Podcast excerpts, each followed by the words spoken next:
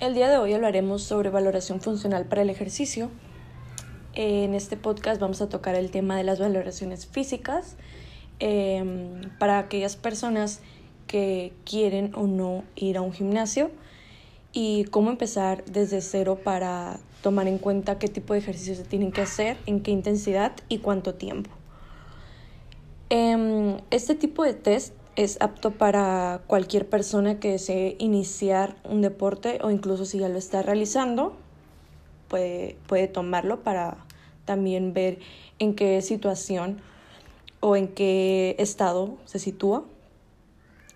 Estos evitan lesiones y si ya se tienen algunas dolencias, evitan que empeoren.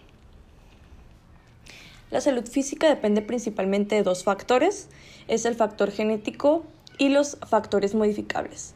El primero está predeterminado por una herencia biológica, eh, que es el factor genético, y en los modificables tienen que ver con nuestros hábitos de vida, edad y estado de salud.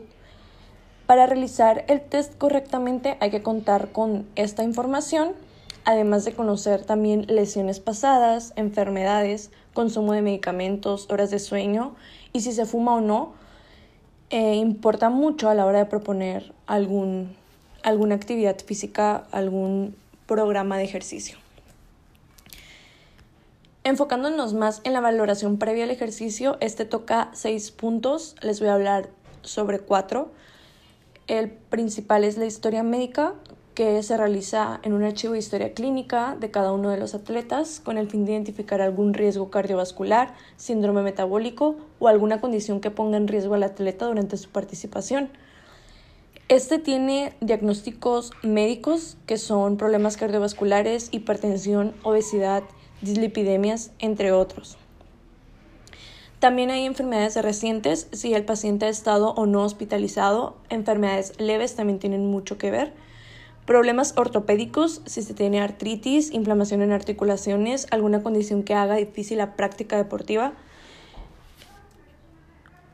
En la historia médica también se importa el uso de fármacos, utilización de suplementación, medicinas de uso regular. Generalmente en la parte de la artritis eh, se, se suplementa con glucosamina y condroitina, entonces es importante saber si cuenta con este uso de fármacos. En los hábitos influye la cafeína, el alcohol, tabaco, cannabis y drogas en general. Y estos también cuentan con cuánto eh, se consume al día a día. En la historia de ejercicio, pues se toma en cuenta la frecuencia, tipo de ejercicio, duración, intensidad y última vez que se realizó. En historias de trabajo también incluye días, duración y el tipo de trabajo que es ya que no es lo mismo trabajar en una oficina que trabajar em, de una, en un trabajo que se requiere más esfuerzo. En la valoración previa al ejercicio también está la presión arterial, tiene mucho que ver. Eh, para tomarse, el paciente debe estar en reposo, eh, pies descansados, no haber ingerido café o fumado en los pasados 30 minutos. Es importante tomar en cuenta los lípidos y las lipoproteínas, ya que existe una fuerte asociación entre los elevados triglicéridos y riesgos de enfermedades cardiovasculares y habíamos visto que en la historia clínica es importante saber si se cuenta o no con alguna enfermedad cardiovascular. También la función pulmonar influye mucho y para checar esta, esta característica es importante una espirometría que es un estudio indoloro del volumen y ritmo del flujo del aire dentro de los pulmones.